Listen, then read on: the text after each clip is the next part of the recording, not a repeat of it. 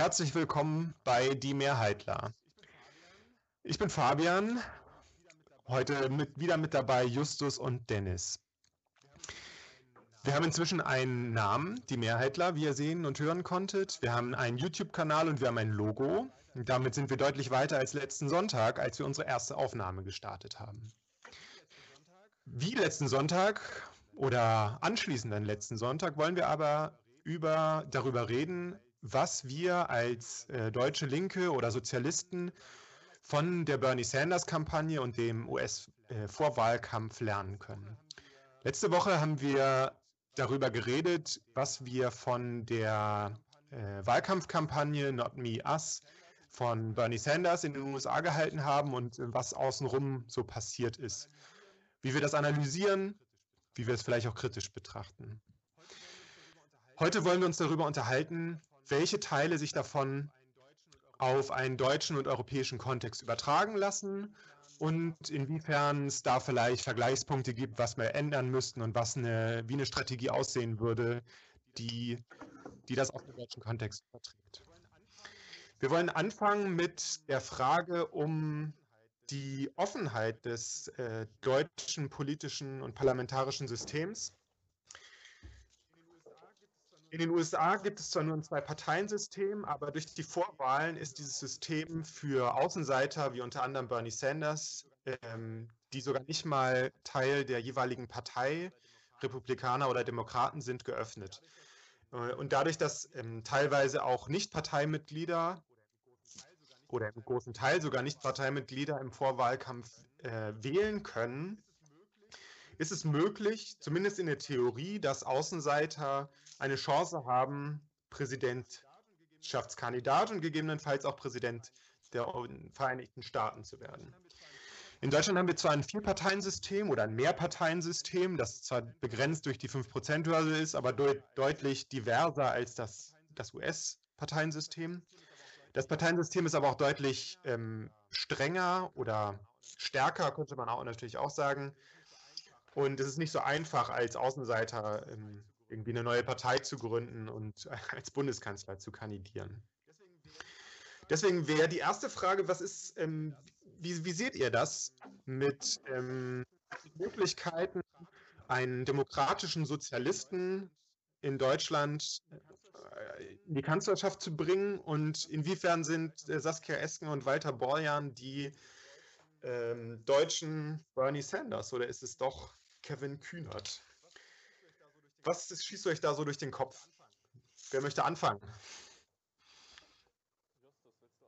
Justus, willst du anfangen? Klar, ich fange an. Also, ich würde schon mal grundsätzlich sagen, dass ich so ein Vorwahlsystem mit von außen kommenden Kandidaten gar nicht schlecht finde. Wir sprechen häufig darüber, dass die USA so ein Demokratiedefizit haben, dass es möglich ist, dass man mit äh, einer Minderheit, also einer absoluten Minderheit der Stimmen Präsident wird, so wie es zum Beispiel bei Trump war. Aber ich glaube, das ist eigentlich eine wirkliche Stärke des amerikanischen Wahlsystems, dass man schon vorher einen Einfluss hat, und zwar als Nichtparteimitglied, auf die Aufstellung der Kandidatin. Ich weiß noch, dass ich, glaube ich, damals, um irgendwann die, ähm, die Große Koalition 2013 zu verhindern, mal in die SPD für ein paar Monate eingetreten bin. Und wenn ich da irgendwie mitstimmen hätte können, ohne in die SPD einzutreten, hätte ich das natürlich noch besser gefunden. Also insofern ist das auf jeden Fall äh, vielleicht so ein direkt demokratisches Element, was die Amerikaner äh, uns voraus haben. Andererseits ähm, ist es natürlich in gewisser Weise ähm, auch ein bisschen, ja, vielleicht anfälliger für Populismus. Wobei, nee, das glaube ich gar nicht unbedingt. Also in Deutschland ist es so, dass wir ähm, keine außenstehenden Kandidatin haben. Und dadurch sind natürlich alle Leute, die da zur Wahl stehen, eigentlich immer durch die jahrelange Mangel der Parteien gegangen. Und das könnte man jetzt irgendwie ausweiten auf so eine grundsätzliche Parteienkritik ähm, wo sich sozusagen immer Seilschaften bilden müssten, wo man Kompromisse schließt, um irgendwie an Machtpositionen zu gelangen, sodass irgendwie so ein Marsch durch die Institutionen wahrscheinlich immer mit einem gehörigen Verlust von Idealismus einhergeht. Und das ist natürlich irgendwie eine Frage, der sich die Linke stellen muss, wenn sie parlamentarisch aktiv werden möchte. Ich glaube, Norbert Walter-Bojans und Saskia Esken sind auf jeden Fall nicht ähm, mit Bernie Sanders vergleichbar. Sie haben nicht irgendwie so diesen Ruck entfacht und sie haben keine Basismobilisierung hinter sich oder zumindest nur in sehr geringem Maße. Ich würde Kevin Kühnert schon eher sozusagen als so einen Kandidaten sehen, wobei auch da natürlich irgendwie die Unkenrufe äh, durch den Wald schallen und man sagt, ja, ja, das ist auch nur eine Frage der Zeit, bis der sich irgendwie der SPD-Linie anpasst und irgendwie umfällt. Aber ich würde sagen, äh, ich bin immer ein Freund davon, Leuten einen Vertrauensvorschuss zu geben und noch ist es nicht passiert, auch wenn man jetzt irgendwie über die Haltung zur großen Koalition streiten kann. Aber ich könnte mir schon vorstellen, dass äh, so eine Öffnung mittelfristig für die deutschen Parteien nicht schlecht wäre. Ich glaube, sowas gibt es eigentlich nur auf kommunaler Ebene, wo man sich auch auf die Listen stellen lassen kann, wenn man kein Parteimitglied der Linken oder Grünen ist. Okay, also ich, ich, ich denke, es ist ein bisschen müßig darüber zu reden, ob es besser oder schlechter wäre, wenn wir ein ähnliches Vorwahlsystem wie in den USA haben, weil das haben wir nicht. Und ähm, so wie ich die globale Lage einschätze, haben wir auch nicht die Zeit, irgendwie eine Kampagne dafür zu starten, dass sich das Vorwahlsystem von Parteien ändert oder sowas in der Art. Also ich meine, das heißt, man, man muss einfach mit den Bedingungen operieren, die es hier gibt. So ganz kurz zu ähm, Borjans und Esken. Also ich denke, die beiden ähm, die würde ich in keinster Weise mit Sanders äh, gleichsetzen, weil erstens ihnen fehlt diese ganze Basismobilisierungsgeschichte. Also das heißt, wir haben da nicht so eine riesige Bewegung von jungen Leuten, die das enthusiastisch unterstützt. Ich hatte eher den Eindruck, dass, ähm, dass das Ganze mit so einer Art mehr oder weniger einem Desinteresse von Seiten der Öffentlichkeit aufgenommen wurde. Das war auf jeden Fall was ganz anderes als bei Sanders. Auch die Forderungen sind im Prinzip nicht radikal.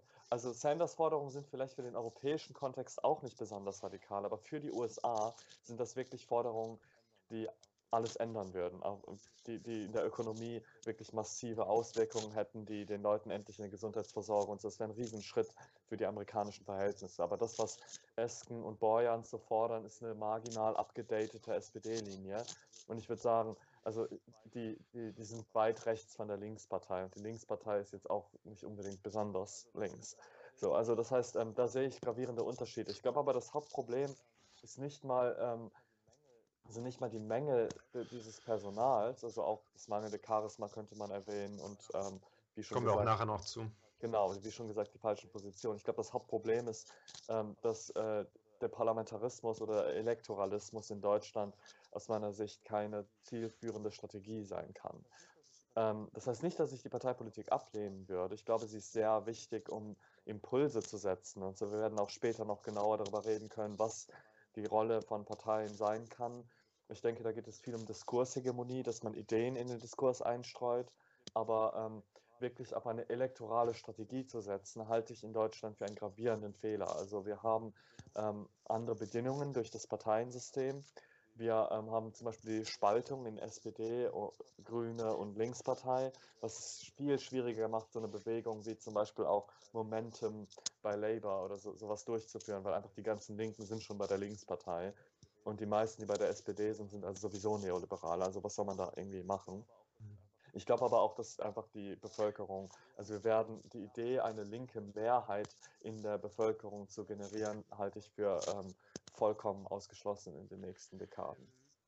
Ähm, da würde ich dir jetzt nicht unbedingt ähm, zustimmen, wobei man natürlich darüber diskutieren muss, was, ähm, was eine linke Mehrheit sein soll. Aber ich, ich würde es jetzt ähm, die Frage versuchen, so zu interpretieren oder diese, diese Ausgangsstellung, dass dass die Möglichkeit dieser Vorwahlen und des Sanders-Wahlkampfes ja nicht einfach nur waren, wir beeinflussen jetzt eine marginale Partei wie die Linkspartei in Deutschland, irgendeine Position zu übernehmen oder vielleicht auch die Grünen, sondern es war ja eine reale Machtoption. Also gewinnt er die Vorwahlen der Demokratischen Partei, hat er die Chance, ähm, Präsident zu werden und das, die waren jetzt mal gar nicht mal so schlecht. Ähm, deswegen würde ich, wenn ich mir das deutsche Parteiensystem angucke und versuche, das zu übertragen, überlegen, müssen wir nicht sozusagen eine, ähm, wenn wir bezogen auf Wahlkampf oder ähm, ja sozusagen ja Wahlkampfstrategien ähm, ähm machen oder unterstützen und da kommen wir auch später nochmal zu, wie sieht das Verhältnis von Partei, Politik und Bewegung aus, müssen wir dann nicht darüber nachdenken, wie kann, ähm, was kann sozusagen eine mehrheitsfähige Position, welche, wie kommen wir sozusagen mit einem, ähm, was ist ein Regierungsprogramm oder ein Wahlkampfprogramm, wo man tatsächlich auch den Leuten sagen kann, wir, wenn ihr das unterstützt, dann haben wir die Möglichkeit, das in eine, in eine tatsächliche Machtpolitik umzusetzen, in eine tatsächliche Regierungs- und ähm, ja, eine Regierungspolitik. Und ich glaube, ähm, da wäre mein Ansatz zu sagen, lass uns mal, ähm, wenn wir, äh, also man kann sozusagen konkret ansetzen und dann ist die Frage, tritt man bei der Linkspartei ein und versucht da sozusagen Positionen zu verändern. Aber wenn man eine wenn man eine Wahlkampfstrategie entwickelt, dann muss die meiner Meinung nach auf eine, darauf ausgerichtet sein, nicht einfach nur Opposition zu sein, eine starke Opposition zu haben, sondern den Leuten äh, zu sagen, hey, das ist unser Projekt, wählt das, unterstützt das, macht bei uns mit, vielleicht auch außerparlamentarisch und wir wollen das tatsächlich umsetzen in der Regierung.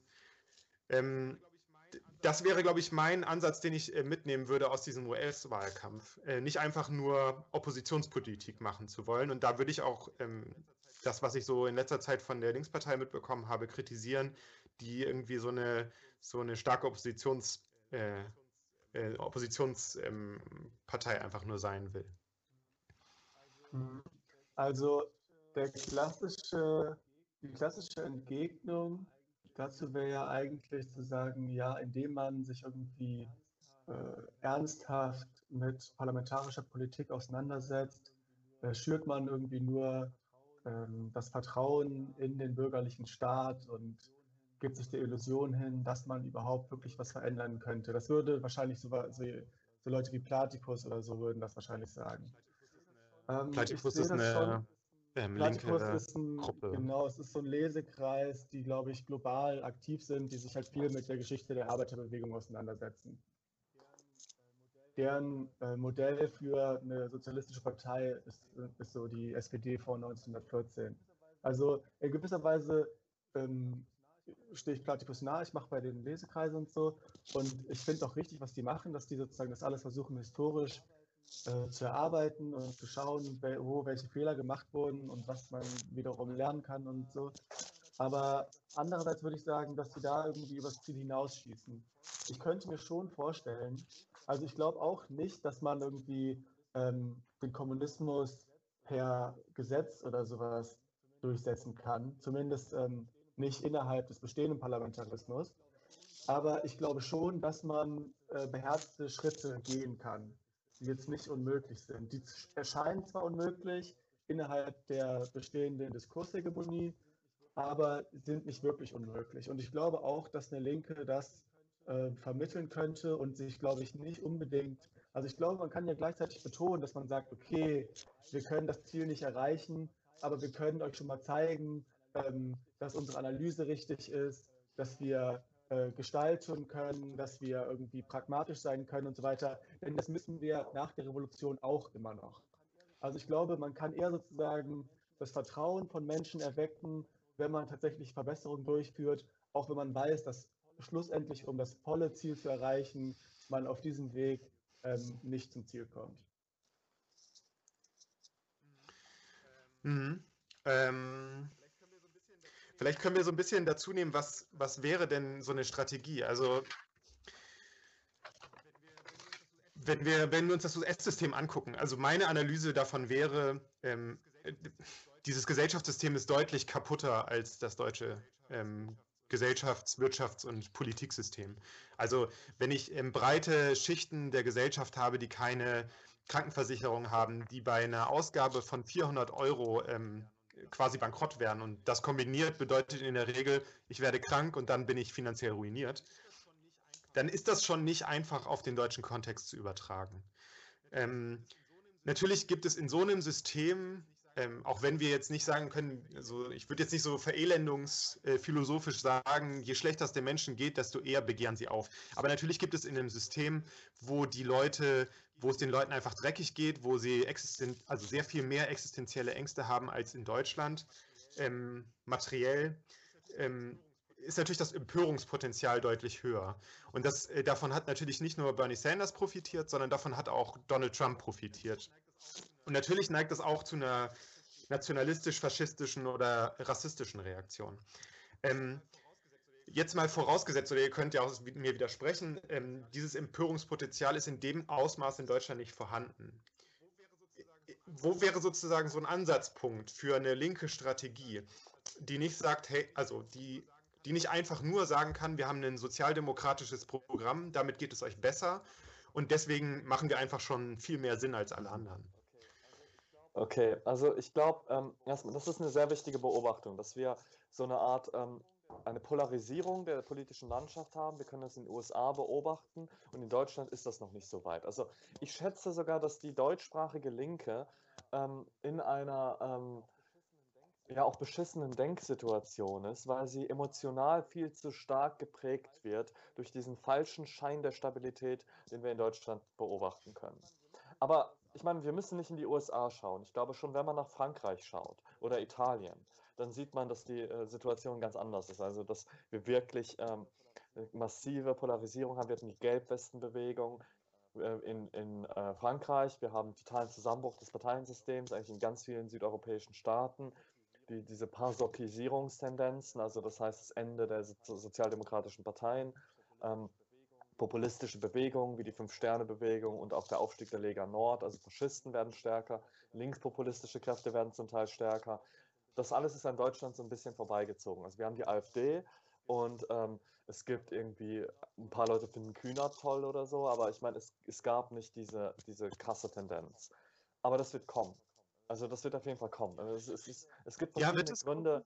Also ich denke schon, dass es kommen wird. Das ist, Deutschland hat durch seine Exportpolitik dafür gesorgt, dass Teile der zum Beispiel ja. die 2007, 2008 Wirtschaftskrise auf südeuropäische Länder verlagert wurde ähm, die, die Krise, die wir beobachten können in den USA und auch in äh, Südeuropa und in Frankreich, hat quasi zwei Elemente. Das eine Element ist politisch, eine politische Desillusionierung mit den Mechanismen der ähm, der, der, der Parteipolitik erstmal allgemein und der, mit dem Staat und so weiter. Und auf der anderen Seite gibt es halt auch diese ökonomischen Aspekte von Abstiegsängsten, Schere zwischen Arm und Reich geht auseinander und so weiter und so fort. Die politischen Sachen haben wir in Deutschland auch zum Teil schon. Ja, das, deshalb gibt es den Aufstieg der AfD. Es gibt diese Desillusionierung und die Linke kann das noch nicht sich zunutze machen. Aber es, ist, es gibt eine beständige Öffnung dafür. Also das heißt, man könnte sagen, ich glaube, Mao hat das gesagt. Es ist große Unordnung unter dem Himmel. Die Situation ist exzellent. Ich glaube, wir müssen uns dieses Denken viel mehr zu eigen machen, dass wir mhm. verstehen, okay, mhm. wir sind in einer offenen Situation, alte Gewissheiten geraten ins Wanken, das ist eine Öffnung für uns. Und ja. wir haben das nicht so wahrgenommen. Ich denke, das ist ein Problem gewesen. Aber das wird kommen. Also das kommt ja. jetzt schon, deshalb steigt die AfD auf und so weiter. Und wenn die ökonomischen äh, Probleme auch nach Deutschland kommen, dann ähm, denke ich, wird das ganz krass. Und darauf müssen wir uns auf jeden Fall vorbereiten, intellektuell und materiell. Wobei man ja schon sagen muss, dass die, ähm, die ökonomischen Verwerfungen, die es in äh, Südeuropa gibt, ja sozusagen auch die Stabilität Deutschlands bedeuten. Also und das wird wahrscheinlich auch Ergebnis, also vermute ich jetzt mal dieser Corona-Krise wieder sein, dass äh, Deutschland durch starke Unterstützungspakete seiner Industrie und ähm, Wirtschaft ähm, diese einigermaßen aufrechterhalten kann und wie bei der Finanzkrise ähm, die, das Ergebnis in den südeuropäischen Ländern, die die finanziellen Mittel nicht im Ansatz haben, wie, wie sie Deutschland hat, ähm, dazu führen wird, dass sozusagen Wirtschaftsleistungen und auch ähm, Arbeitskräfte nach Deutschland abgezogen werden oder von Deutschland angezogen werden.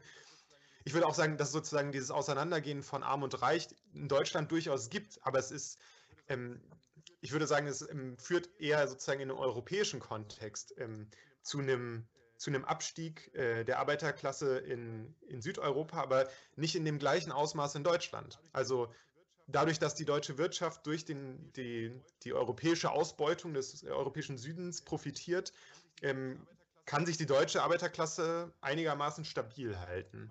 Und ich weiß nicht, ob man das, also ich glaube, das wird sich auch in den, den nächsten Jahren nicht massiv verändern. Natürlich wird es eine, eine Öffnung geben, ich glaube aber nicht, dass es äh, die krassen Verwerfungen geben wird, die wir sicherlich in Südeuropa beobachten werden können. Mhm. Ja, ich glaube auch. Also, ja, wir zur konkreten, konkreten Strategie, also dann können wir eigentlich versuchen, zwei Sachen zu machen. Entweder wir versuchen irgendwie für, für Ziele zu mobilisieren, für irgendwie moderate, sinnvolle Maßnahmen. Oder wir versuchen irgendwie auf Wut oder sowas zu setzen. Oder auf so eine mehr auf so eine populistischere äh, Gangart zu setzen. Ich glaube, ich weiß nicht, ob man das verbinden kann, vermutlich nicht besonders gut. Zumindest, also man könnte vielleicht dann wechseln, je nachdem, ob man irgendwie an der Macht ist oder ob man in der Opposition ist. Aber ich glaube schon, dass man, sagen wir mal, mit irgendwie so einem, ich glaube, die Linken, also Wagenknecht hat ja versucht, irgendwie so diese Populismuswelle zu reiten, aber ich glaube auch mit dem falschen Programm, ehrlich gesagt. Ich glaube nicht, dass sozusagen äh, der Zusammenbruch von Aufstehen bedeutet, dass es in Deutschland kein populistisches Potenzial gibt. Aufstehen war ja, ist ja super schnell gewachsen und es gab da diese Mailingliste irgendwie mit ein paar hunderttausend ähm, Subscribern und ist dann aber auch aufgrund von irgendwie Wagenknechts Burnout sofort wieder in sich zusammengefallen. Ich glaube, dass man in gewisser Weise schon ein populistisches Potenzial abgreifen kann, was es auch jetzt schon gibt. Also die Linke hat ja sozusagen die Protestwähler der AfD überlassen. Die Linke ist zwar natürlich irgendwie Anti-Establishment, aber sie hat nicht viel Anti-Establishment-Rhetorik. Wer Anti-Establishment-Rhetorik hat, war die M25 und ich habe jetzt letztens noch von jemandem gehört, der äh, sie gewählt hat und meinte, ja, ich habe die gewählt, die Linken, das sind doch irgendwie Weicheier, die M25, ich habe das Gefühl, die haben so ein bisschen mehr Drive und so weiter. Ich weiß nicht, ob die M25 wirklich mehr Drive hat, aber zumindest heißt das, glaube ich, dass so ein gewisses Potenzial für so eine etwas wütendere, etwas antagonistischere Politik durchaus besteht. Und ähm, linker Populismus, zum Beispiel jetzt sagen wir, wie die äh, Podemos das gemacht haben oder die Fünf-Sterne-Bewegung, ist natürlich, also das ist zwar links, meistens inhaltlich, aber die sagen dann immer weder links noch rechts und so, wir sind für das Volk und so. Das würde ich nicht machen. Das ist meiner Meinung nach, ähm, also am Ende kriegt man nämlich doch dann immer die, äh, irgendwie die Kommunismuskeule und wird irgendwie des Stalinismus von den Bürgerlichen bezichtigt. Und deswegen würde ich sagen, nee, man sollte sich schon wirklich links positionieren. Vielleicht nicht unbedingt in der Ästhetik, aber doch, wenn es irgendwie in die Tiefe geht, sollte man sagen, ja, wir sind eigentlich Kommunisten. Ich denke, aber ansonsten sollte man einfach sagen, ja, ich habe schon mal äh, einen Parteinamen ausgearbeitet, populistische Arbeitspartei oder sowas. Und man sollte schon so eine Anti-Establishment-Rhetorik, glaube ich, für die Linke wieder ähm, reaktivieren und nicht nur immer, ja, wir beschützen die Schwachen und so weiter. Ich glaube, so eine gewisse Angriffsrhetorik würde, glaube ich, deutscher Politik von links ganz gut tun. Okay, äh, zwei Sachen. Also erstmal ganz kurz zu der Frage, wird es in Deutschland irgendwie ein, ähm, ein, eine Krisensituation geben? Also ich denke, wir dürfen uns, also man sollte da nicht diesem Bauchgefühl der Sicherheit verfallen. Wir hatten die Wirtschaftskrise mhm. von 2007, 2008 und da war, waren die waren die Exzesse der Börse, um das jetzt mal so zu sagen, deutlich geringer, als sie jetzt sind. Es gab einen Riesenknick, als die Corona-Krise angefangen hat, aber jetzt hat sich das auch wieder stabilisiert. Also ich denke, die, die, die Börsen sind total overvalued. Ähm, dazu kann man auch gute marxistische Analysen machen, warum das der Fall ist. Ich denke, ähm, die, der Vertrauensverlust in die ähm, in die repräsentative Demokratie ist schon groß. Also die Leute merken irgendwie so Agnoli-mäßig, okay, die ganzen Neoliberalen verwalten eigentlich nur diese, dieses ganze System. Ähm, also das heißt quasi, das Dilemma besteht auch zwischen entweder wir machen so eine Totalpolarisierung mhm. und dann hetzen sich die Leute gegeneinander auf, oder aber wir haben ähm, quasi so eine Politik der Mitte, wo wir sowas wie GroKo haben und so weiter. Und dann denken die Leute, naja, okay, das ist hier alles nur eigentlich so eine, so eine Gesellschaftsverwaltung im Sinne der Eliten und, und äh, alle sind eh die gleiche neoliberale Brühe und so. Und das erzeugt dann das Bedürfnis, dass mal jemand irgendwie was anderes sagt und so. Also ich glaube, es gibt auf der ökonomischen und auf der politischen Ebene schon starke Sollbruchstellen in diesem System. Und ähm, im Endeffekt das, was das Ganze zum Überlaufen bringen wird, das können wir jetzt noch nicht antizipieren. Wir müssen einfach nur immer bereit sein, falls so etwas passiert.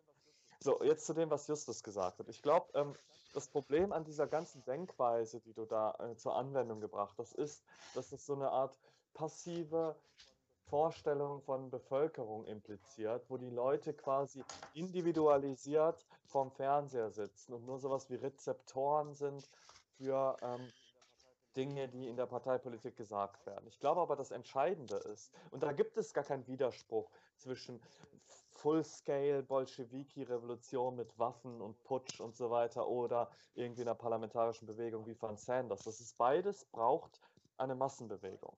Ja? Beides braucht einen realen, materiellen Prozess der Mobilisierung an der Basis, wo Leute anfangen, quasi ähm, sich zum Beispiel gewerkschaftlich zu organisieren, wo die Leute irgendwie ähm, Gruppen bilden und Kollektive und dann eine Art ähm, von unten kommenden Selbstorganisationsprozess in der Gesellschaft anstreben. Das wird dann flankiert durch Sachen wie Thinktanks und irgendwelche ähm, größeren Organisationen, die das Ganze kulturell, intellektuell, akademisch flankieren und so weiter und so fort. Und das müssen wir bewerkstelligen. Und wenn man jetzt nur darüber redet, sollen wir jetzt so in der Öffentlichkeit so eine Empörungsmasche machen oder sollen wir eher so äh, konstruktive Vorschläge liefern, dann impliziert das für mich immer, dass wir die Leute uns vorstellen als Leute, die vorm Fernseher sitzen und dann entweder sagen, ja, das ist mhm. genau das, was ich denke, oder so, nee, das spricht mich jetzt nicht an. Wir, und wir müssen uns voll auf diese Selbstorganisation konzentrieren. Einfach, ähm, wie kann die radikale Linke und wie können ähm, verschiedene Thinktanks und linke Organisationen dafür sorgen, dass ein gewerkschaftlicher und auch sonstiger Selbstorganisationsprozess in der Bevölkerung angestoßen wird. Und dieser erschafft als reale, wirkliche Bewegung, dann die Bedingungen dafür, entweder einen Wahl, erfolgreichen Wahlkampf durchzuführen oder eine erfolgreiche Revolution durchzuführen. Aber das ist, also die Menschen muss man vielleicht aktiv betrachten. Ähm, darf ich dann? Also, ja.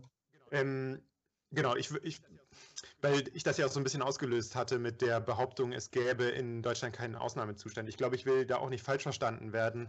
Ähm, ich glaube, dass, also wenn wir uns angucken, die Depressions, also die Steigerungsrate von Depressionen zum Beispiel oder den, ähm, den Rückgang von festen Arbeitsverhältnissen, äh, realer Lohnrückgang, das sind ja alles Sachen, die existieren ganz real auch in Deutschland. Ich wollte auf keinen Fall sagen, in Deutschland ist alles gut und deswegen sollten wir auf keinen Fall radikale ähm, linkssozialdemokratische Positionen oder so vertreten. Oder das, das würde überhaupt keinen Sinn machen in Deutschland, sondern ich wollte sagen, man muss aufpassen, dass man nicht so eine Ausnahmezustandsrhetorik anwendet, die nicht mit der ähm, reellen Lebenserfahrung der meisten Menschen übereinstimmt, sondern man muss so eine, man muss eine Alltagsausnahmezustandsrhetorik finden, die den Alltagsausnahmezustand der Menschen anspricht. Und ich glaube, dafür ist auf jeden Fall Raum. Und ähm, ich glaube, dafür wäre es ähm, wichtig und gut, dass wir ähm, irgendwie eine, eine, Sprache finden oder ein politisches Programm finden, das wieder ähm, sozusagen, dass das artikulierbar macht, warum, warum es den Menschen scheiße geht. Ähm, und ähm, da wären auf jeden Fall, also, und ich glaube, dieses politische Programm sollte nicht sein, dass wir das einer Partei aufstülpen, sondern dass wir das irgendwie sozusagen mindestens in den linken Partei-Mainstream wieder mit reinbringen. Und um den Kreis noch ein bisschen zu schließen, ich glaube, da ist zu, bietet zumindest ähm, die Wahl von Saskia Esken und Walter Borjan eine, ein Fenster, um da wieder mit reinzukommen. Also ich habe hier einmal zum Beispiel einen Artikel, also Saskia Esken hat ja ähm, zur Finanzierung der, der Corona-Ausgaben gefordert, dass eine, eine, Reichensteuer eingeführt wird. Und das wäre ja eine Öffnung ähm, oder ist überhaupt eine Öffnung wieder in der Debatte darum, wer zahlt hier eigentlich was. Ähm, äh, um äh, äh, sozusagen um diese Gesellschaft ähm, zu finanzieren, um Sozialprogramme zu finanzieren. Und ich glaube, das, das, da bietet sich durchaus eine Möglichkeit, wenn man wegkommt von so einem Denken, wir brauchen eine Partei, die jetzt das radikale Programm durchbringt, sondern eher daran denkt, wir als äh, außerparlamentarische Linke ähm, versuchen sozusagen die Gesellschaft und mit der Gesellschaft auch das Partei, die Parteien zu beeinflussen. Also zunächst zur Reichensteuer ich, das ist ja eine Forderung der SPD, die sie irgendwie immer mal wieder rausholt, sei es vor Bundestagswahlkämpfen, äh, sei es in Bundestagswahlkämpfen oder jetzt in so einer Krise. Also sie wird, die CDU wird das nicht mittragen. Insofern ist das einfach eine Forderung, die eiskalt verpuffen wird, so wie immer. Und deswegen halte ich das auch nicht für einen klugen Move. Ich glaube, womit man vielleicht irgendwie hätte punkten können, wären Corona-Bonds oder so, auch wenn die vielleicht etwas unpopulärer sind. Aber ich glaube, damit hätte man eventuell wirklich irgendwie auf europäischer Ebene eine Veränderung der äh, Finanz- und Fiskalpolitik herbeiführen können. Ich glaube nicht, dass irgendwie eine Reichensteuer oder sowas weder durchsetzbar ist, noch dass sie besonders viel bringt äh, für die Hegemonie. Ähm, noch zu ähm, Dennis Punkt. Also natürlich brauchen wir eine Massenbewegung. Aber die Frage ist ja, das ist so ein bisschen die Frage nach äh, Huhn oder Ei, auch wenn ich äh, die Frage nach Huhn oder Ei natürlich gerne für immer auflösen möchte. Also ich möchte mal sagen, wahrscheinlich ist äh, zuerst ähm, das Huhn, das Huhn macht ja das Ei, na, wie auch immer. Ich glaube, ähm, ich glaube, wir müssen uns halt anschauen, können wir einfach nur eine Massenbewegung Grassroots entstehen lassen?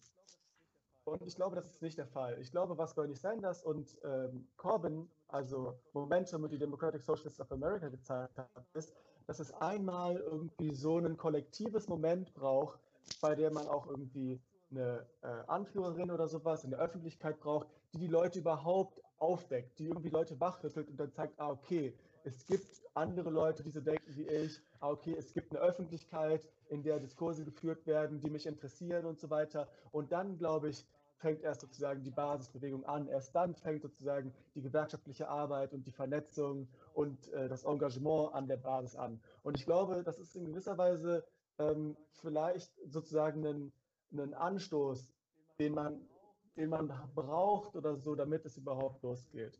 Und in dem Sinne bin ich sozusagen für Populismus. Nicht, weil ich glaube, dass irgendwie Populismus am Ende alleine reicht, wenn da einfach nur alle vier Jahre weiterhin Leute ihr Kreuzchen abgeben.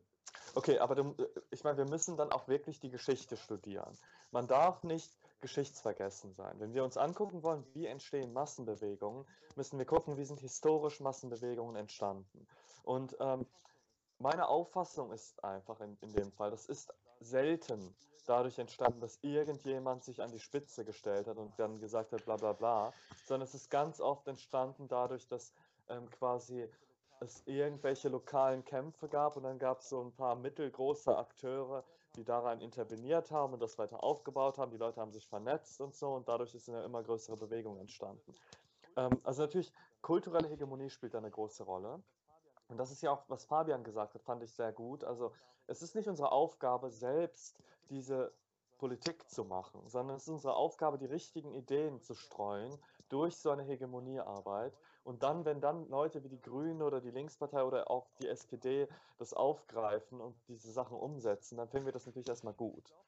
Ähm, ich glaube aber bei der Reichensteuer zeigt sich schon ein problematischer Aspekt. Und zwar geht es mir um Folgendes.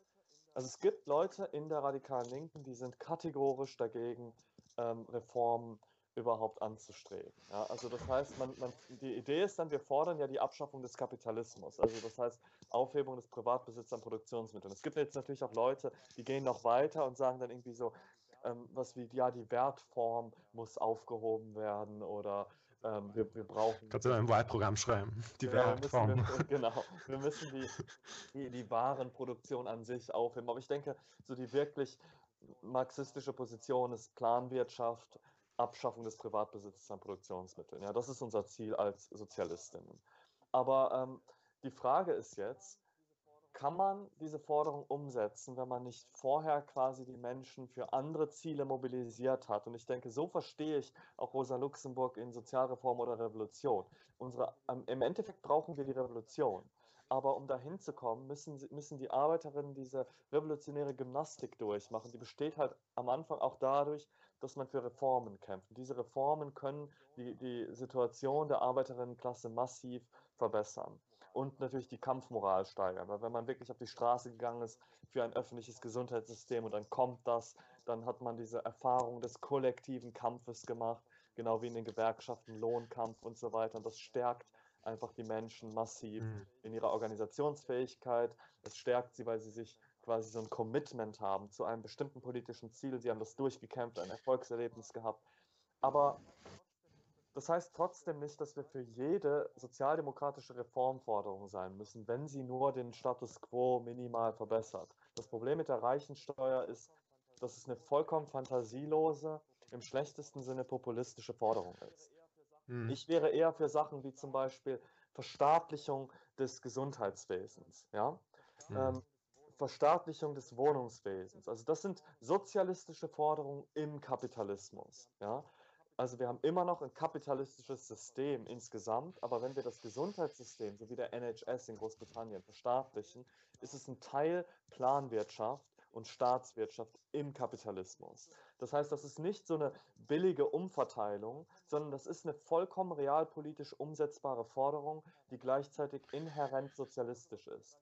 Oder sowas wie die 30-Stunden-Woche, was, Hm. was wirklich quasi diesen Kampf um Arbeitszeit, der seit Ewigkeiten, seit über 50 Jahren eingeschlafen ist, was den wieder auf die Tagesordnung setzt, was jeder Mensch im Privatleben spüren kann.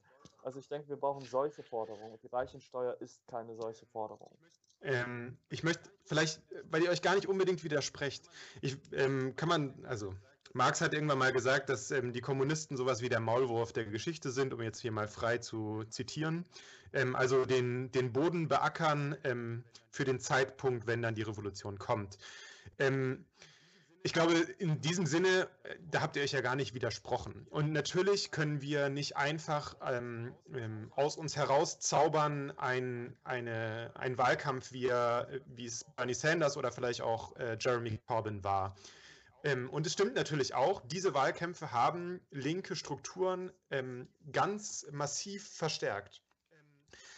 Ähm, ich würde aber vielleicht nochmal, wie, wie ist das zu Sanders gekommen? Also die nicht aus dem Nichts gekommen und ähm, da kann man sich schon angucken, wo vielleicht auch Ansatzpunkte sind. Ich hab, finde den, den Artikel leider nicht mehr, aber ich habe mal einen Artikel darüber gelesen, wie sozusagen die, diese Organizer, die ähm, viele von denen unter in der Obama-Wahlkampagne ähm, so ihre ersten Organizing und politischen Momente hatten. Und Obama würde man ja in der Retrospektive sagen, war schlicht und einfach ein Neoliberaler, der auf Massenbewegungen gesetzt hat, sie aber sofort gekillt hat, als, er, ähm, die, als er in die Macht gekommen ist. Diese Leute sind, ähm, haben sich bei Occupy wiedergefunden. Diese Leute haben sich im Kampf um 15 Euro Mindestlohn wiedergefunden und sind, als die Bernie Sanders-Kampagne gestartet haben, zu Bernie Sanders gegangen und haben da ihre neue politische Heimat gefunden. Ähm, es ist sozusagen ein Nebenher von Entwicklungen. Also, und es muss irgendwie alles gemacht werden. Aber ähm, wenn, ich glaube, was wir lernen können von Sanders und Corbyn ist, dass, dass wir uns vorbereiten sollten auf so einen Moment, wenn tatsächlich so ein, eine charismatische Persönlichkeit auftaucht oder auf die politische Bühne tritt, ähm, dass wir, dass wir nicht einfach denken, oh Gott, oh Gott, das ist ja wieder irgendein Parteipolitiker, damit wollen wir nichts zu tun haben, sondern erkennen können, dass auch eine außerparlamentarische, eine sozialistische Linke von so einer charismatischen linken Persönlichkeit profitieren kann und es sozusagen eine Wechselwirkung von Parteipolitik und Bewegungspolitik gibt. Und ich glaube, warum ich diese Reichensteuer angeführt habe, natürlich ist sie einfach nur sozialdemokratische Umverteilungsrhetorik, aber ähm, also ich glaube, es könnte sich lohnen, ähm, sozusagen das zu forcieren. Es ist ja erstmal was, wo der linke Flügel der SPD hintersteht, die Grünen hinterstehen und, ähm, und die Linkspartei dahinter stehen. Aber was immer nur wieder, immer nur als so, so kleine Snippets irgendwie mal eingeworfen wird, so als Vorschlag und dann geht es wieder unter. Was sich aber daran deutlich machen lässt, wer zahlt hier eigentlich? Wer also uns geht es, daran kann man doch sagen, hey nein, es sollen nicht die Menschen jetzt irgendwie durch höhere Steuern oder ähm, ähm, weniger Hartz IV oder so für diese Krise bezahlen, sondern es muss, äh, es gibt sozusagen ein Oben, das extrem hohe Vermögen hat, unglaublich steigend in den letzten Jahrzehnten und die sollen sozusagen dafür bezahlen. Und da steckt zumindest eine Klassenkampfrhetorik drin, die es in Deutschland so einfach nicht mehr gibt und die es, ich glaube ich, lohnt, ähm, zu, sozusagen zu verstärken und diese linken Persönlichkeiten in den Parteien vor sich herzutreiben, dass sie nicht immer nur mal, wenn es opportun ist, irgendwie so einen Vorschlag einwerfen, sondern dass da draußen eine, äh, eine langfristige Strategie wird, der sie sich nicht einfach entziehen können. Ähm, Mhm. okay, eine Sache dazu. Mhm. Ich glaube, ähm, also erstmal ich- zu dem, was du am Anfang gesagt hast, das halte ich genau für richtig. Also wir müssen uns natürlich auf so eine Möglichkeit vorbereiten. Aber ich bin da, also ich, ich, sehe das so. Wir müssen uns auf alle möglichen Sachen vorbereiten. Und was immer gute Vorbereitung ist, ist einfach nur der Aufbau von, ähm, von Strukturen, wie zum Beispiel das, was wir bei ADH machen, so eine Art Kaderstruktur aufzubauen. Wir rekrutieren Leute, wir bilden die aus in verschiedenen Sachen, wie man quasi Projekte managt, wie man ähm, Medienarbeit macht, Think Tank Arbeit und so weiter. Das heißt, solche Strukturen braucht man.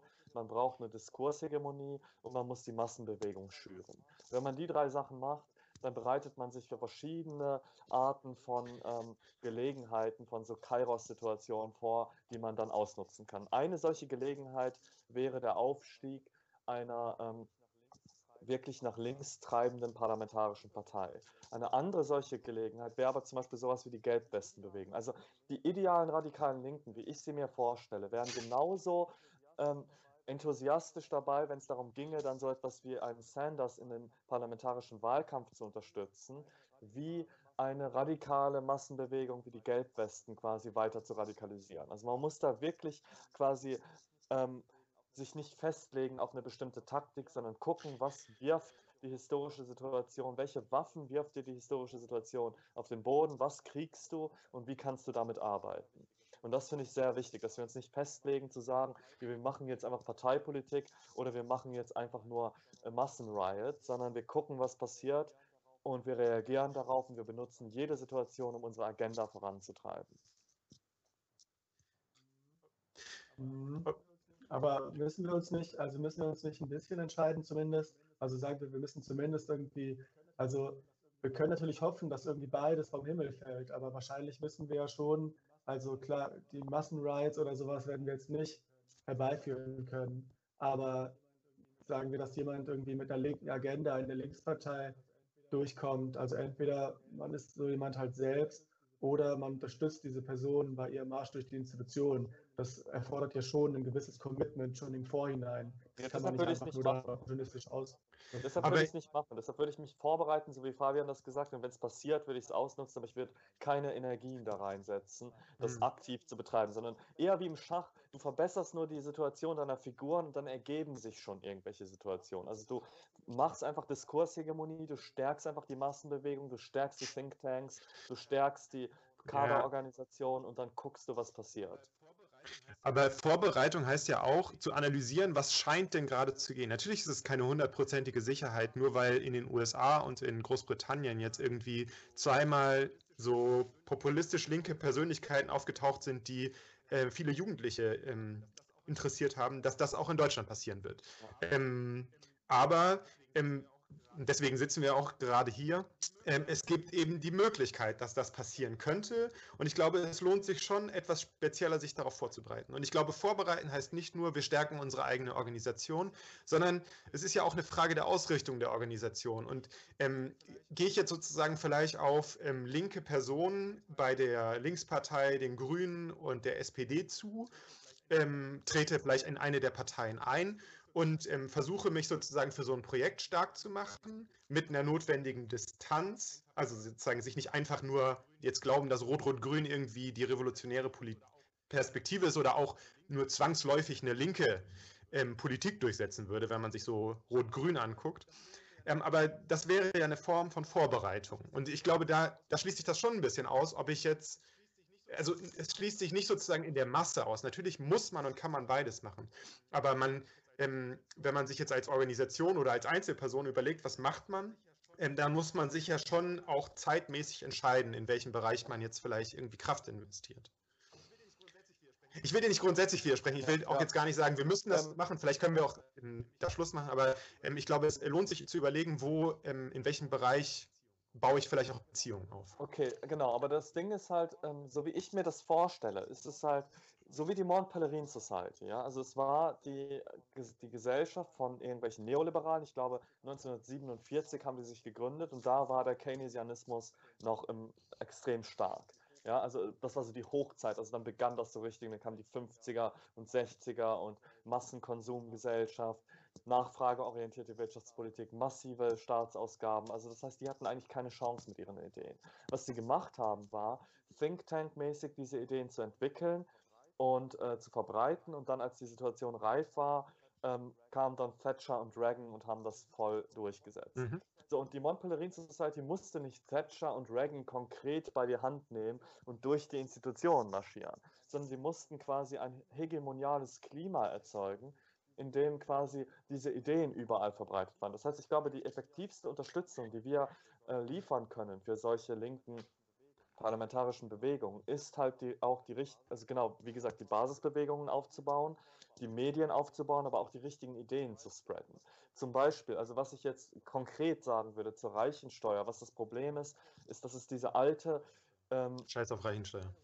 Verteilungsrhetorik. Also ich, es ist nur für mich ein gutes hm, Beispiel, okay. dass es so eine falsche Art von Framing gibt, weil es dann einfach nur darum geht, so quasi es negiert auch erstmal schon die Grundprämissen von MMT irgendwie, weil es auf dieser Idee basiert, damit der Staat Geld ausgeben kann, muss der Staat Geld einnehmen. Und wo holt man sich das Geld? Bei den Reichen.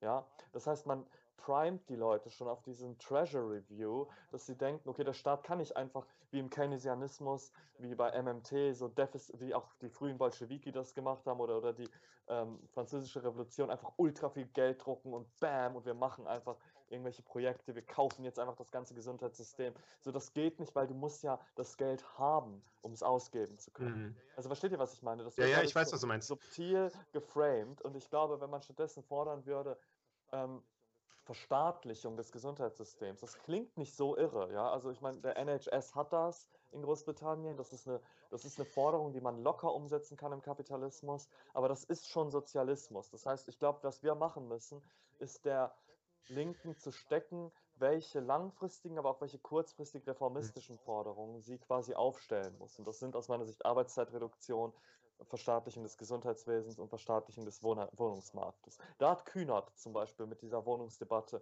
extrem viel äh, in unserem Sinne getan, aus meiner Sicht. Aber diese, diese Neoliberalen oder die heute Neoliberale genannt werden, die du gerade angesprochen hast, die haben ja nicht einfach nur einen ähm, inhaltliches Programm aufgestellt und sich damit zufrieden gegeben. Das sind Rechte, deswegen machen sie keine Massenmobilisierung unter, den, unter der Bevölkerung. Aber diese Leute saßen ja bereit, in die ganzen ähm, Berater und äh, Posten einzusteigen, sobald ihre politische Richtung da war. Deswegen ist es nicht einfach nur Think Tanks, sondern es ist wichtig, sich zu organisieren. Und ich glaube, da muss eine linke Form der Organisierung anders aussehen. Ähm, aber klar, natürlich. Ähm, wir müssen auch Ideen entwickeln, die, die die ansprechend sind. Und da würde ich sagen, müsste man gucken, ob man Verstaatlichung sagen sollte in, in, in Deutschland. Oder aber, also was Bernie Sanders ja immer gemacht hat, ist, auf ähm, andere europäische Länder zu verweisen und zu sagen, ja, schaut doch mal, da funktioniert das. Da würde ich, okay, das ist jetzt aber auch einfach nur Framing, ne? aber äh, zu sagen, guckt mal, wir wollen sowas wie die NHS oder sowas. Ähm, okay, brauchen wir vielleicht aber auch nicht ähm, da im Detail drüber zu reden. Ich hätte jetzt ähm, noch zwei Sachen, die, die wir äh, besprechen könnten. Das wäre einmal entweder, wir reden darüber, was macht denn so eine charismatische Persönlichkeit aus? Und daran hing ja viel an diesem Sanders-Wahlkampf. Oder ähm, was auch zumindest in dem 2019 und 20 Wahlkampf von Bernie Sanders war, ähm, dass er an FDR, also an ähm, Franklin D. Roosevelt, den ähm, Präsidenten während des Zweiten Weltkriegs ähm, der USA angeknüpft hat, der den ähm, den New Deal äh, ins Leben gerufen hat, also ein sozialdemokratisches Programm für, für die USA gehabt hatte, was und der extrem beliebt ist. Vielleicht könnte man auch noch mal darüber reden, gibt es Anknüpfungs also ist es notwendig, sich vielleicht auch an so Bewusstsein der Menschen anzuknüpfen, dass die positiv finden und nicht einfach nur was Neues reinzuwerfen. Ähm, und ähm, gibt es das in Deutschland und macht das Sinn? Und ähm, vielleicht so spontan, ähm, Deutschland ist, ähm, hat ein unglaublich, also das Grundgesetz scheint mir ein unglaublich positiven, äh, positives Image zu haben. Und ich fand zum Beispiel extrem clever, dass sich diese Enteignungsdebatte, Deutsche Wohnen und Co. enteignen, ähm, explizit immer auf den Grundgesetzartikel bezog, weil das sozusagen eine ideologische Schützenhilfe bietet. Vielleicht, genau, das wäre so was, was ich mir noch vorstellen könnte zu besprechen. Es gibt ja schon mal zumindest äh, den Ansatz von DN25 und auch, glaube ich, schon bei den Grünen vor zehn Jahren, dass man auch so einen Green New Deal fordert, der ja in gewisser Weise auch daran anknüpft. Auch wenn natürlich der New Deal hier in Deutschland äh, eigentlich nur sehr peripher im politischen Bewusstsein ist. Ähm, ob man den New Deal überhaupt irgendwie als ähm, erfolgversprechendes Programm einer Linken bezeichnen kann, weiß ich nicht genau. Also ja um, Linke, um Deutschland. Ja. In den USA ist er extrem beliebt. So. Ja, genau, da ist er extrem beliebt. Aber die Frage ist ja, ob der historische New Deal überhaupt wirklich was für die Linke gebracht hat. Er hat natürlich irgendwie die äh, 30er-Jahre-Krise beendet, beziehungsweise schlussendlich hat das erst der Zweite Weltkrieg gemacht. Aber manche Linke würden ja sagen, äh, Roosevelt hat damit die Revolution in den USA verhindert und hat irgendwie den Sozialisten den Wind aus den Segeln genommen und so weiter. Ähm, das kann ich nicht genau beurteilen. Ich denke eigentlich, dass jetzt mehr die Zeit ist, wirklich nach vorne zu preschen und das Alte hinter sich zu lassen. Artikel 15 ist natürlich cool, aber der ist ja auch eigentlich super unbekannt gewesen. Also ähm, ja, ich habe ja Jura studiert und dass ich über, also den habe ich einfach wirklich jahrelang überlesen. So, der ist mir nie aufgefallen, bis ich dann irgendwann mal zufällig darauf gestol äh, darüber gestolpert bin. Also ich glaube eher, dass wir versuchen sollten, irgendwelche vorwärtsgerichteten Narrative wieder für die Linke zu beleben, weil ich glaube, ich auch da irgendwie das große Problem sehe, dass die Linke sich irgendwie so technologiephob und irgendwie rückwärtsgewandt äh, nach wie vor gibt. Und ich glaube, dass wir eher sagen sollten, hey, äh, you have seen nothing yet, so ungefähr. Also irgendwie muss man ja auch beides machen, weil ich meine, es ist halt einfach unmöglich, äh, beziehungsweise es wäre auch intellektuell unredlich. Also ich stimme dir generell zu, Justus. Also ich bin total dafür, dass wir voll das Zukunftsnarrativ pushen und auch dann über Themen wie Automatisierung reden und sagen, ja, okay, die, die Neoliberalen haben keine Antworten darauf und die, wir haben Antworten auf die Probleme der Automatisierung, auf ähm, quasi beliebig reproduzierbare Güter, also die keine ähm, Grenzkosten haben, wie zum Beispiel Online-Filme, PC-Spiele, wissenschaftliche Paper und so. Es gibt ganz viele Bereiche in Bezug auf die neuen Technologien, die Digitalisierung und so weiter, wo gerade die radikale Linke äh, Forderungen aufstellen kann, die ähm, wirklich einfach adäquate Antworten sind auf die Probleme unserer Zeit. Aber andererseits, also wenn wir so Sachen fordern, wie zum Beispiel wir müssen, der Staat muss wieder eine aktivere Rolle übernehmen und so weiter. Du kannst das nicht machen, ohne über den historischen Keynesianismus zu reden. Ja, also du kannst nicht, das wäre total unredlich und das wird auch jeder enttarnen, dass es im Prinzip zu großen Teilen eine Aufwärmung ist von Dingen, die es halt schon mal gab, bevor die Neoliberalen hegemonial wurden. Und ich glaube, dass man da dann auch einfach sagen muss, also das ist ja auch eine innermarxistische Debatte dann so, weil man kann leicht argumentieren, naja, okay, der, der Massenkonsum und Massenproduktion war im, im Keynesianismus, war eine fordistische Sache, das gehört zu einem anderen Akkumulationsregime. Heute ist das Kapital an einem anderen Punkt, also können wir das vielleicht nicht wiederholen. Ich glaube, es ist von Anfang an, ähm, muss man da zweigleisig fahren, eine bestimmte Kommunikationsstrategie gegenüber der breiten Öffentlichkeit fahren und eine andere Kommunikationsstrategie gegenüber der radikalen Linken. Ähm, aber ich glaube, eine Auseinandersetzung mit, warum ist der Keynesianismus gescheitert, ähm, was kann man daraus lernen, wie kann, kann äh, sowas wie Monetary Financing und so in der Zukunft aussehen und ähm, wie kann man das auch als Mittel des Sozialismus einsetzen? Das sind Dinge, über die, da, da können wir nicht, also da können wir nicht drüber schweigen. Wir müssen schon irgendwie uns da positionieren. Und ich glaube, wenn man dann auf sowas verweisen kann, wie zum Beispiel, ja, ähm, es gibt aber in Großbritannien schon NHS und das ist ja auch ein demokratisches Land oder so, oder auch im Grundgesetz steht, aber man darf enteignen und so, dann wird uns das gerade im weiteren öffentlichen Diskurs schon auch irgendwie zunutze sein. Und ich glaube, also die Frage ist ja nicht, ähm, wiederholt man einfach programmatische Punkte, die es früher gab und die vielleicht auch nicht umsonst gescheitert sind, wenn man sich jetzt den Keynesianismus anguckt, ähm, sondern es ist ja die Frage, knüpft man an gewisse ähm, Vorstellungen, die es in der Bevölkerung gibt, über Programme an, weil, weil, sie, weil man damit ja was assoziiert. Man, man kennt das vielleicht auf eine gewisse Art und Weise. Und jetzt am Beispiel des New Deal in den USA natürlich könnte man argumentieren, dass der verhindert hat, dass sich eine sozialistische oder eine Arbeiterpartei in den USA gründet. Ähm, auf der anderen Seite ist nun mal die Assoziation damit, dass das eine Zeit war, wo ähm, Sozialversicherung ins Leben gerufen wurde, wo den Leuten ein Lebensminimum garantiert wurde, ein Mindestlohn garantiert wurde und der zumindest am Ende als unvollendetes Projekt vorsah, dass es einen Economic Bill of Rights gäbe, gegeben hätte, also sozusagen ökonomische oder soziale Grundrechte. Und das ist erstmal was, wo man ja sozusagen emotional und auch politisch daran anknüpfen kann. Und wir dürfen nicht da stehen bleiben, und wir müssen darüber hinaus denken. Aber ich glaube, ähm, wir müssen rhetorisch und auch in der Praxis irgendwie versuchen, an bestehende Narrative, die es in der Gesellschaft gibt und die für uns positiv sind, anzuknüpfen und das nicht einfach der SPD zu überlassen. Hm. aber vielleicht, also ich, außer dem Artikel 15 Grundgesetz bin ich ja jetzt auch nicht weiter konkret oder sowas. Wir sind auch schon 48 Minuten drin und damit kommen wir so ein bisschen zum Ende. Vielleicht ähm, wollen wir aber alle noch mal ein Schlusswort halten. Oder die, die es wollen, hätten jetzt vielleicht noch mal die Chance. Und vielleicht wäre da auch noch mal so eine Idee, konkreter zu werden. Ihr könnt ja noch mal sagen, vielleicht kommt äh, zur ADH oder ähm, tritt in die Linkspartei ein oder weiß ich nicht was. Aber vielleicht habt ihr aber auch so konkrete Vorschläge nicht. Gibt es da noch was, was ihr sagen wollt?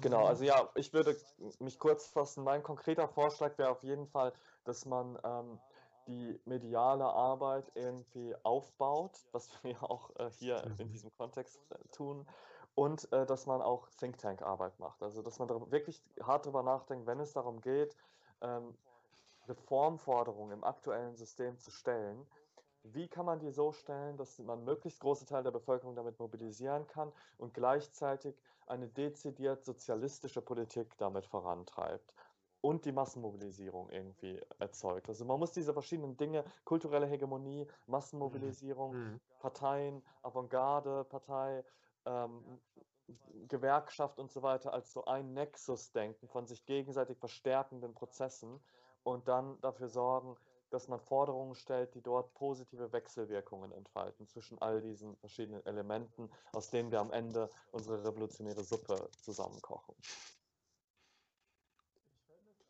Ich fände es auch wünschenswert, wenn man, wenn man das irgendwie so als so viele sich gegenseitig verstärkende lineare Prozesse sehen könnte. Dafür habe ich aber derzeit zu wenig Vertrauen in die Linkspartei. Denn die Frage ist ja, wie kommen wir mit all diesen äh, inhaltlichen Lösungen überhaupt raus aus unserer Blase? Und ich hoffe natürlich, dass sich irgendwie eine jüngere Generation findet bei der Linkspartei, die Lust hat, wieder ein progressiveres Narrativ und ein radikaleres Narrativ in die Öffentlichkeit zu tragen. Aber ich habe derzeit meine Zweifel, ob es diese Menschen überhaupt gibt. In dem Sinne würde ich derzeit eigentlich dafür appellieren, dass man sich ein paar Ortsgruppen oder auch äh, Länder raussucht oder am besten das direkt in Berlin macht, wo man irgendwie mit äh, einer konzentrierten Aktion versucht, äh, das zumindest irgendwie ähm, über einige Personen in die Öffentlichkeit zu tragen. Also vielleicht ist das jetzt irgendwie so ein bisschen zu sehr trotzkistischer Entrismus, aber ich habe das Gefühl, dass wir eben schon in gewisser Weise so einen ersten Anstoß brauchen, damit Massenmobilisierung möglich ist und dass wir nicht darauf vertrauen können, dass wir einfach mit überlegenen Ideen den Diskurs verschieben können, solange es nicht wirklich Personen gibt, die uns auch persönlich nahestehen, die das übernehmen. Hm. Ähm, ja, schön. Finde ich ähm, alles unterstützenswert und ich möchte nochmal stark machen, dass ähm, dieses Projekt ja auch Teil eines politischen Projektes sein soll und das ist eben linke Medien zu schaffen. Ähm, wir würden uns freuen, wenn ihr uns abonniert und äh, ein Like da lasst und uns weiterteilt. Und ähm, ab nächster Woche wird ähm, dieses Dreiergespräch vermutlich ein etwas anderes Format haben. Da müssen wir nochmal ähm, genauer drüber reden. Und ähm, gleichzeitig wird es Interviews geben. Ähm, falls ihr da Vorschläge habt oder selber eine interessante Person seid, könnt ihr euch auch gerne mal bei uns melden. Und ähm, dann wollen wir genau diese Sachen, die wir heute besprochen haben und natürlich viele andere, ähm, weiter vertiefen. Da gibt es ähm, sehr viel weiter zu reden und mit vielen Personen, die bestimmt auch noch ähm, viel hinzuzufügen haben oder Sachen viel besser wissen als wir. Und ähm, das wollen wir gerne in einem offenen Prozess machen und da könnt ihr gerne Teil dabei sein. Und für heute war es das erstmal. Ich hoffe, ihr kommt wieder zu die Mehrheitler. Und wir haben uns gefreut, dass ihr zugeschaut habt und ähm, wünschen uns oder freuen uns, euch äh, nächsten Sonntag wiederzusehen. Vielen Dank. Danke.